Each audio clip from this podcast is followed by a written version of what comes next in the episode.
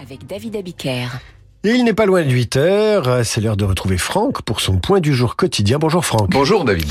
Quel 23 novembre avez-vous choisi de ressusciter? Le 23 novembre 1996, si je compte bien ça doit faire 27 ans.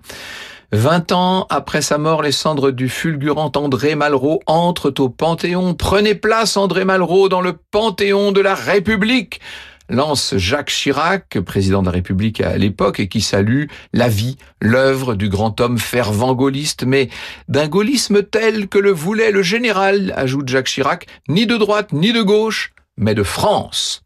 Le 23 novembre 76, André Malraux s'était éteint à Créteil.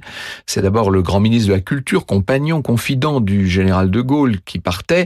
Avec le recul, sans doute, on peut dire que c'est le philosophe de l'art, de la culture, un des principaux écrivains français du XXe siècle, l'auteur de La Voix royale. J'adore La Voix royale. L'Espoir, autre roman majeur, prix Goncourt en 33 avec euh, La condition humaine, Malraux. Et le personnage avait quand même quelques petits travers. Alors, je vous vois venir.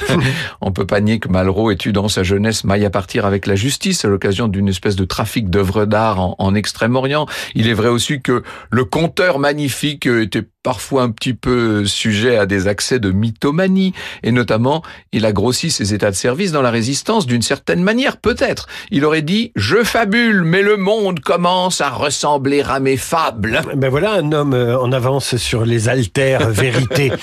On vous retrouve pour la vérité historique, Franck Ferrand, à 9h05.